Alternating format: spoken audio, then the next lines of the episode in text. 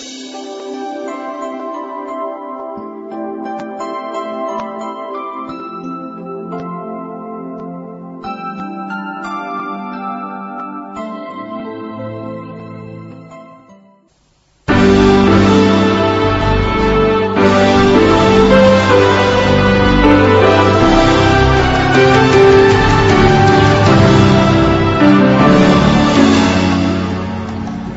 锵锵三人行，你们好，这是郑浩、李秀元和窦文涛。我呀刚从马来西亚回来，本来呢今天我们原定播出这个马来西亚特辑的最后一集，但是呢我们临时把它抽去了，因为这个不幸的消息压在咱们每个人心头啊。就昨天在山东德州，咱们在巴基斯坦绑架事件当中遇难的这个中国工程师王鹏，哎呦那么年轻，老婆还怀着孕，你说。哎，我觉得这个事情当中特别让我觉得心里就特别难受的，就是中国哥们儿之间的那种东西，就是说是这王恩德和王鹏啊，在被绑架期间，两个人也都预想到了种种可能，互相嘱托。就是兄弟，要是我们谁出不去了，对，你帮我照顾我的妻儿老小。哎呀，其实，在那种状况下呢，很容易就是产生这种的一种一种想法，特别是像他们在一种比较极端的面临死亡的这么一种环境下，那么这个王鹏最后是被不幸不幸遇难了。嗯，呃，我觉得你刚才说那倒是比较比较那个，就说你刚从马来西亚回来，好像是参加一个什么什么选美，我选美，我跟你讲，那种反差可能更强烈。我当时听到这个消息的时候，说句不好听的，就是我在游泳。池旁边晒太阳，椰子树，蓝天白云。我突然听见这个事情，我觉得像是另一个世界发生的这个事情。但是就是，哎呦，就我我我觉得现在这个这个世界好像跟精神分裂一样。嗯，就是你特别能感觉到那种呃光明与黑暗。我当时你知道听到之后，我的一个第一个感觉就是，嗯，终于轮到中国了。而且你知道，我一下子也不知道为什么想起什么呢？想起九幺幺啊！我多次提过，当时我在新疆，九幺幺的消息刚刚传来的时候，还不是完全明白真相。那个时候哈，至少我们在酒桌上的这几个人，他们还举杯干杯庆祝，说美国佬也有今天，干杯！你说人的思想会变得多快？那个时候觉得离我们太远，甚至还有点个别人吧，还有点幸灾乐祸。现在你就知道，这中国这个外交部都提醒了，要我们要改变观念。这个恐怖主义，它针对的是每一个国家的平民都有可能遭遇上，尤其是别以为中国公民在海外就不会出事儿。其实真的觉得很没有天理，因为你看这两位工程师，其实他们是到那边去做服务性的工作，尤其是对当地的老百姓来讲，他们有多大的贡献？离乡背景，还带着这个老婆怀孕的老婆一父子，那个。境况真的是听了就很心酸。以后谁要去做这些这样服务的志愿的事情呢？而且呢，像巴基斯坦这个是我们中国的一个老朋友了哈。呃，你刚才说那个，其实说说轮到我们中国，其实这也不是第一次了。在今年的五月份，五月三号的时候，在瓜达尔那个那个地方呢，就有爆炸，就是针对呃中国。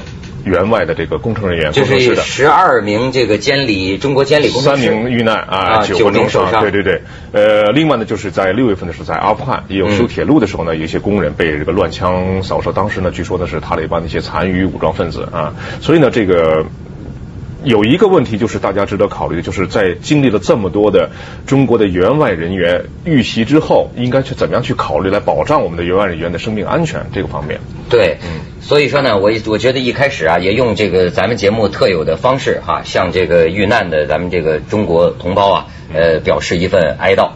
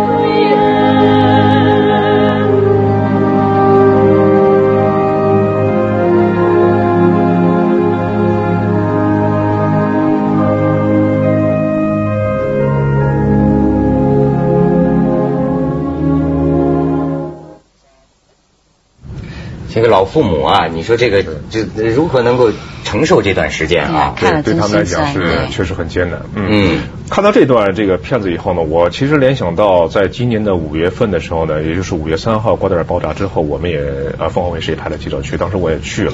对我为什么今天请郑浩大哥来呢？因为发生绑架事件的这个地方，你那个你说那是个多么偏远的地方，连名字我现在都是什么南瓦基里斯坦。南瓦基里斯坦地区，他就在那里采访过。哎，他去过。对，我是去了以后呢，他是南瓦基里斯坦呢是一个部落地区，它属于这个巴基斯坦的北部边境省份。那个地方呢是非常特殊的一个地方，它有很多的部落地区。它的部落地区的概念有点像我们的，比方说是云南啊，一些自治州啊，少数民族自治州啊，或者广西啊，有很多这种的自治州，但是它又完全不同，行政划分上可能有点类似，但是呢，它是一个传统遗留留下来的一个一个一个老问题，而且是一个政治问题，就是在四七年，巴基斯坦脱离了印度以后，脱离了英国殖民地以后独立以后呢，他当时跟英国呢有一个政府有一个协议，就是保留当地的高度自治。那么所谓的军队、法庭，还有这个呃，包括这个这一地区的行政的领导，都是由部落来自行决定的。政府、联邦政府是没有权利进行干预的。只有联邦政府只有一个什么权利呢？就是戍边，就是派军队来驻扎边境地区，保卫这个领土完整。这个呢是由政府军、联邦军来担当的。其他的所有的治安。法庭全部由部落来领导，但部落又是什么呢？部落是一个，就是我们用白话来讲，就是当地的一些首领，就是大地主、大酋长、大谋啦，呃，这个这个这个，甚至于土匪，就说你有势力，你就可以当一个长老；你有很多的土地，你就可以当个长老。那个部落小的话，它很很很很好玩的，一个大的部落地区里面有很多小城围城，这个围城呢，呃，四面有角楼。然后呢，大的部落呢有几百户，有几十户；小的呢只有几户。然后那个围那个城楼上面都有兵来把守，有家丁把守，都是拿着枪的。你这让我想起过去咱们这个解放前说西南地区苗族那土司啊，有点像那个啊，就跟那个性质是很相似、很相似的。但是呢，它又很独特，就说呢，它是不受政府来管的，完全不受政府来控制。政府军队甚至不能到那个部落里边去。那你这算是巴基斯坦国里边的？对。比如说你那里边的人如果犯了法，嗯，政府不能上那里边去。不能去。你除非关系到国家的东西，关系到联邦的法律的东西，你可以跟政府由毛拉来出面跟政府来来来接触。啊。但是呢，你不能说我派个警察、派个军队去围剿、去堵截是不可以的。这个呢，在九幺幺之前更为严格。九幺幺之后，当时呢，这个穆沙拉夫政府呢是趋于美国的压力。那么，为了围剿这个塔利班集团，因为塔利班的很多的一些一些人呢残余啊流窜到这个哎，因为他是跟巴基斯坦呃是跟阿富汗接壤的地方嘛，嗯，都是那个山区托拉巴拉那个山区那一带。那么当时呢，迫于这个压力呢，怎么办呢？就是穆沙拉夫政府只能够派一些军事观察员。就是长老们同意了，呃，你可以派些军事观察员到我的部落来，来进行观察也好，还是怎么样搞收集情报也好，但是你不能派军队。嗯哼，你要派军队，对不起，你要经过我的同意才可以。所以那个时候呢，一直呢，他也是独立于联邦政府的管辖的。所以我觉得这次这事情发生了就特奇怪哈。嗯。就是我我我我说这轮着中国人呢，就是过去这个从来没有中国人有被杀死的。对。但是这种绑架，嗯，我还很少听说过。然后一出这事儿，我一看报纸。就说什么长老们先带着部落武装把这个绑架的地点先围起来，政府就你也得在外边待着，你根本进不去的。我们这个民族原来是第一个，它是属于一个野蛮的民族嘛，就是说它除了是说它是野蛮，但是他难道就是完全不能够受到控制吗？那这样的一个部分其实是应该是他对联邦政府是采取一个比较来讲的是敌视的态度，因为那个地方呢，基本上来讲呢是一个比较极端的。呃，穆斯林的一个一个一个地方，原这个我们叫做原教旨主义比较集中的地方，特别是呢，经过几十年的战乱，又有塔利班，而且那个地方很品流很复杂，有很多呢是从乌兹别克斯坦或者是塔吉克斯坦，或者是从甚至于从沙特、埃及、也门这些地方来的一些呃武装分子也好，恐怖分子也好，在那地方都可以生存。马里。这这几个这次打死的又就有几个绑匪是乌兹别克斯坦，对对对对啊对。然后我另外要请教的是，就是说他其实为什么会选择像中国这样的友邦？因为一直以来，其实中国对他们来讲其实是属于很友善的一个部分啊。那么他对美国人的仇视跟可能是恐怖分子，他们就是针对美国人的仇视，对英国人的仇视。但是为什么他们在选择这个绑架的对象的时候，会选择到中国人？其实我觉得这个问题也值得思考，因为我们现在也找不到一个很确切的原因，说他为什么一定要绑架中国人，把中国人作作为一个人质的一个筹码来讨价还价，来向穆沙拉夫政府来讨价还价。那么其中有一个分析报道就说呢，呃，政府军呢在今年的二月份的时候，二月中的时候就开始采取军事行动，在那些地区呢进行包围，因为有收到情报说拉登呢可能就藏匿在这个这个部落地区。嗯，当时二月份呢我也去了。呃，然后呢，这个政府军呢就不断的缩小包围圈，呃，美国军队呢是从阿富汗的一方，然后呢，巴基斯坦军队是从他的本土的一方。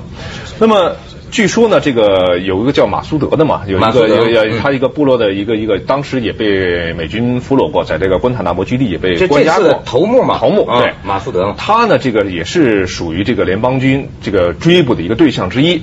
那么他呢受困以后。他就采取了一个他自己认为呢，他自己说的，他说的，我不得不采取一个绑架中国人质的一个方法，因为他知道中国人呢是跟巴基斯坦政府呢是很要好的，非常友好，中巴两国人民友好，对兄弟情谊，所以呢，他呢借此来向穆沙拉夫政府施压。你看这次啊，巴基斯坦的网民。哎，他有意思。出了这个事情之后啊，在网上跟中国网民这个交流，说是我们感到特别不好意思，就特别悲伤。嗯，说你们千万别以为我们巴基斯坦好像是敌视中国的。对，他说那是我们国家一个特殊的地区，这种部落的这种体制存在了几个世纪之久，嗯，就有点那种三不管地带。三不管，他说不是一个就是好像巴基斯坦人就怎么样，实际上他们也就感到深深哀悼。咱们那个广告之后，我跟你说，你可以看看那个地区啊，危险到什么程度。正好在那儿啊。还可以买武器，你有接触他们直接面对面，你就能买枪呢。那咱们这广告之后看，枪枪三人行，广告之后见。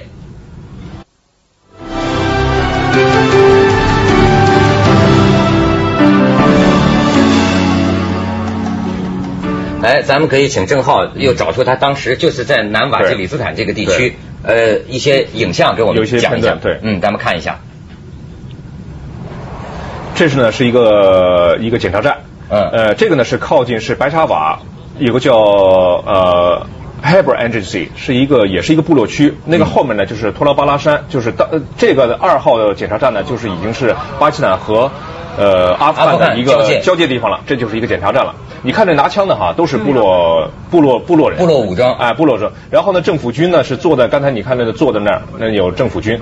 第一个刚上就是那条绳子。对对对。那么现在进入到一个卖黑枪的一个一个都是公开的。他们当时对你友善吗？呃，对我还是比较友善。就你等于说当时你要给他钱，他就能卖给你。就买五个美金一把枪，黑心黑心手枪。这枪还挺漂亮，便宜啊。五个美金，五个美金五个美金就可以买到一把枪，而且这个枪都是属于就是这这冲锋枪，你看这十五美金买一把。AK 四十七，AK 四十七啊。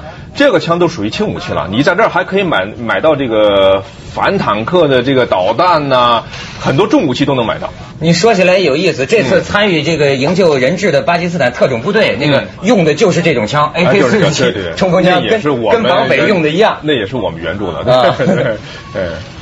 他那个呃警察部队呢，叫 SSP，这个 SSP 呢是一种就是巴基斯坦的这个联邦部队的里面一个比较就是比较比较比较强的一个一个正规部队。这个子弹，你看这这次我看的最新有一个消息说，巴基斯坦主流媒体说说这个王鹏是怎么死的呢？原来是这个就那天呢，他这个特种部队正盘算如何下手的时候，你看这个部落长老说谈判失败，嗯，然后他就把部落武装撤走了，说我们不管了。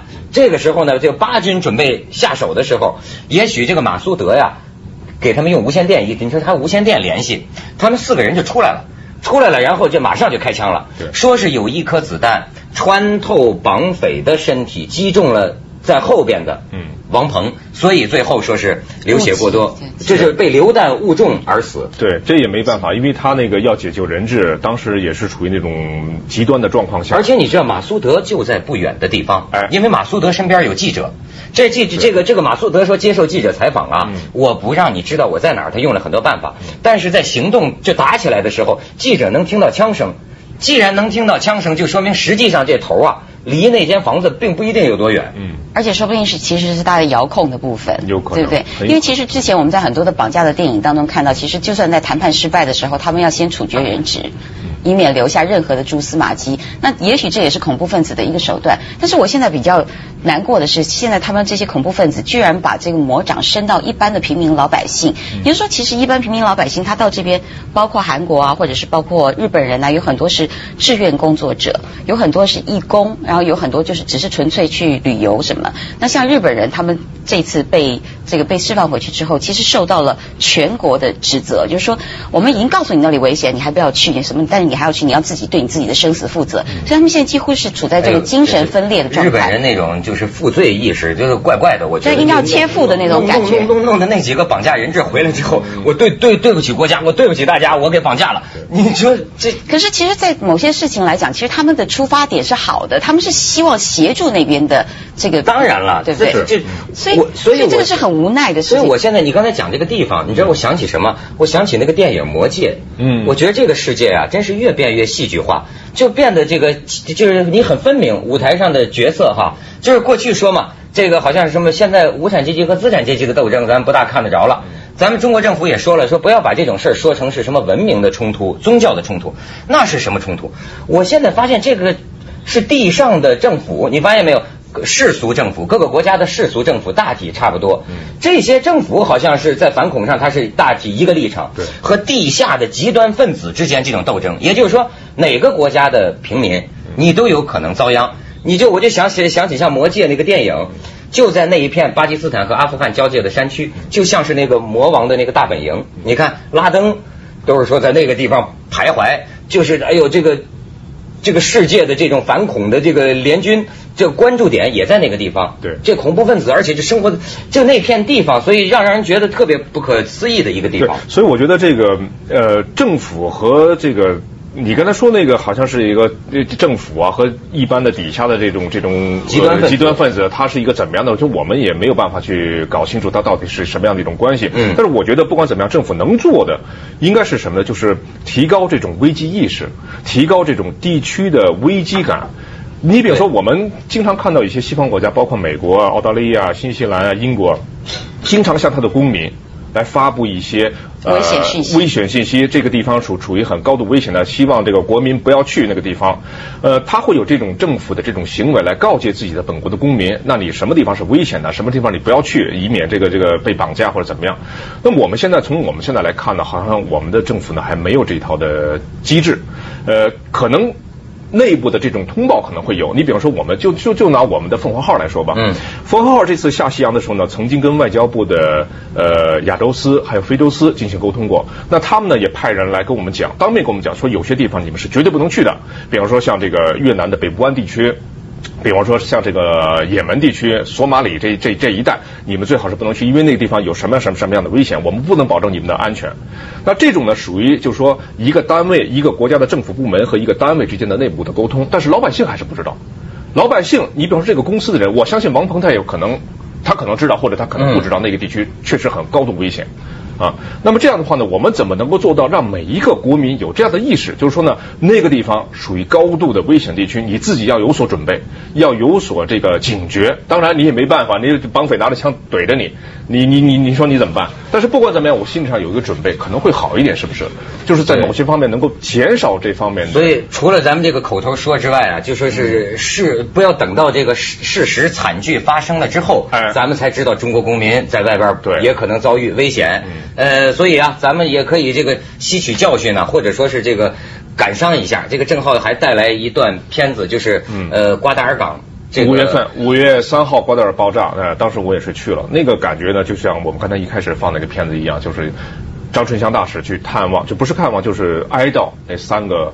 呃，遇难的工程师总共是十二个工程师坐的车，对，被被被爆炸了，被爆炸啊！有三个人，一个人是当场死亡，两个人重伤，送到医院的途中死死亡，哎，不治。对，咱们来看一看当时的惨剧。这就是当时呢，就是抢救的时候的那个那个画面，嗯，这工程师。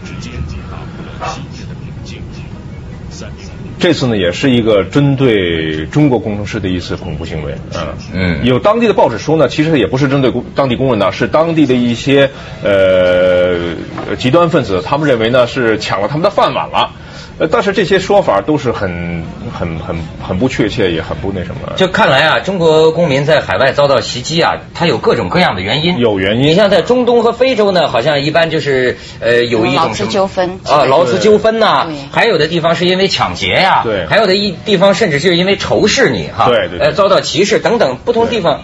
对，这个呢就是在卡拉奇的一个一个海军医院。这就是遇害的中国人，遇害的三名中国人，当时呢还没有运到国内啊。哎，真是看了让人心里难受啊！咱们去一下广告，锵锵三人行，广告之后见。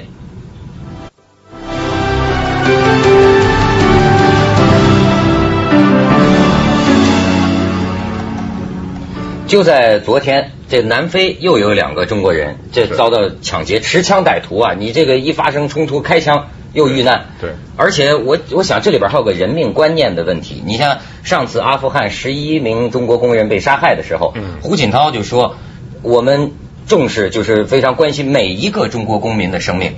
所以这次这个人质事件呢，我也感觉到，就是说现代社会啊，对这个人权，你看哈，有的时候千万条人命说起来也是谈笑之间。你记得古代是谈笑间，樯橹灰飞烟灭，那是多少条人命？